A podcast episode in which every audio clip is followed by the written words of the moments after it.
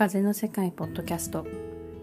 このポッドキャストでは私ペンギンの日々の気づきや感じたことをお話ししていきます。こんにちはペンギンです。ご視聴ありがとうございます。先日の配信でですねあの風の世界に出会うまでたどり着いた後っていうお話をしました。それでですね改めてこれは私が抜け出さないといけないことだなと気がついたことがありまして今日はそのお話をしようかなと思っています。私はですねあの前回の配信たどり着いた後の方であの世界に風の世界にたどり着いたら答えはあそこにしかないんだなって思ったとお話ししてるんですね。それでそれはそうなんですけどあの私が引っかかりを感じたのは答えっていう言葉ですよね。あの確かにあの世界に風の世界に全てはある。でも答えはあるだろうか？あの私が求めている答えですよね。あの求めてしまっているというか。私はですねあのすぐに惑うんですけどそれは多分答えを探してるからなんですよね。どこかの誰かが答えを持っていると思ってるから正解がどこかに書いてある誰かにあると思っているからそれを探して惑ってしまうんだと思うんですよね。風の世界に出会うまでの配信の方で出会った頃の綿毛さんのホームページを読んでも書いてあることが分からなかったってお話をしているんですけどなぜ書いてあることが分からなかったかって言ったらそれは多分自分に都合のいい答えが見つからなかったからなんじゃないかなって今思うんですよね。私はですねあのジャブつくっていう状態になることがありますあのそれはですね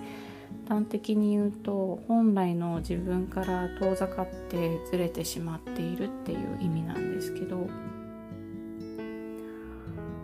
それでじゃぶついてしまう本来の自分から遠ざかってしまうずれてしまうっていうのはですねあの答えを自分の外に探しているからなんですよね。ジャブつきは確かに自分の価値観が揺らいだ時に起こるんだけれどものなんで価値観が揺らぐかってことですよね。価値観の軸が芯が定まってないから揺らぐのであって答えを正解をまあ外に求める探すっていうところから抜け出さないとあ抜け出すっていうのもなんかちょっと短絡的ですけどね。あの外に答えを求めるのではなくて自分で考えて表現して行動するっていうことをしないとそのようにじゃぶついてしまう。あの世界に風の世界にたどり着いた後も、まあ、配信でもお話ししましたけども苦しみとかが嘘にね嘘みたいになくなるとか生きる目的や情熱が猛烈に湧き上がってくるとか、まあ、そんなことはなかったって話してるんですけどそんな夢のような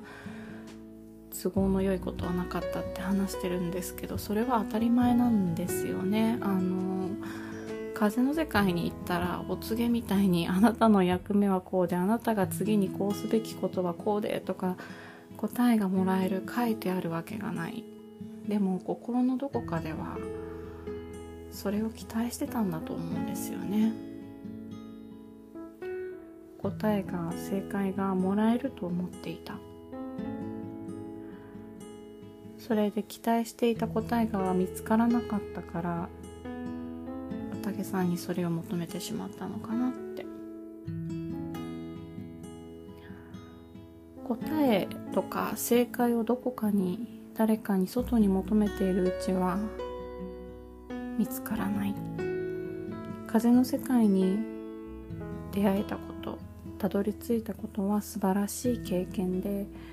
あの時に感じた感覚を今の世界でも実現したい。でも風の世界に答えを求めるのはむしろ風の世界から自分をまあ自分からですかね。自分から自分が遠ざかってしまう。答えは探すのではなくて見つけるのではなくて自分で考えて表現する行動する揺らがない価値観を作っていく。今作っていくって 表現したんですけどなんかそれは新しく何かをとかなんかその作業的なことでもなくってもう本当は私の中にあって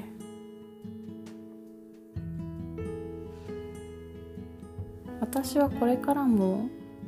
惑うと思うんですけどでもそれは答えを外に探しているっていうサインなんですよね。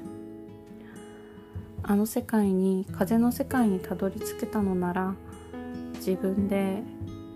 自分の中に見つけられるはずだしまあ受験勉強みたいにね あの詰め込んだ知識を引っ張り出してこなくても考えて自分で考えたら何をしたいか何をしたらいいかきっとわかる。あの世界を風の世界を感じて生きていきたい風の世界に向かっていきたいと改めて今そう考えていますでは今日はこの辺で。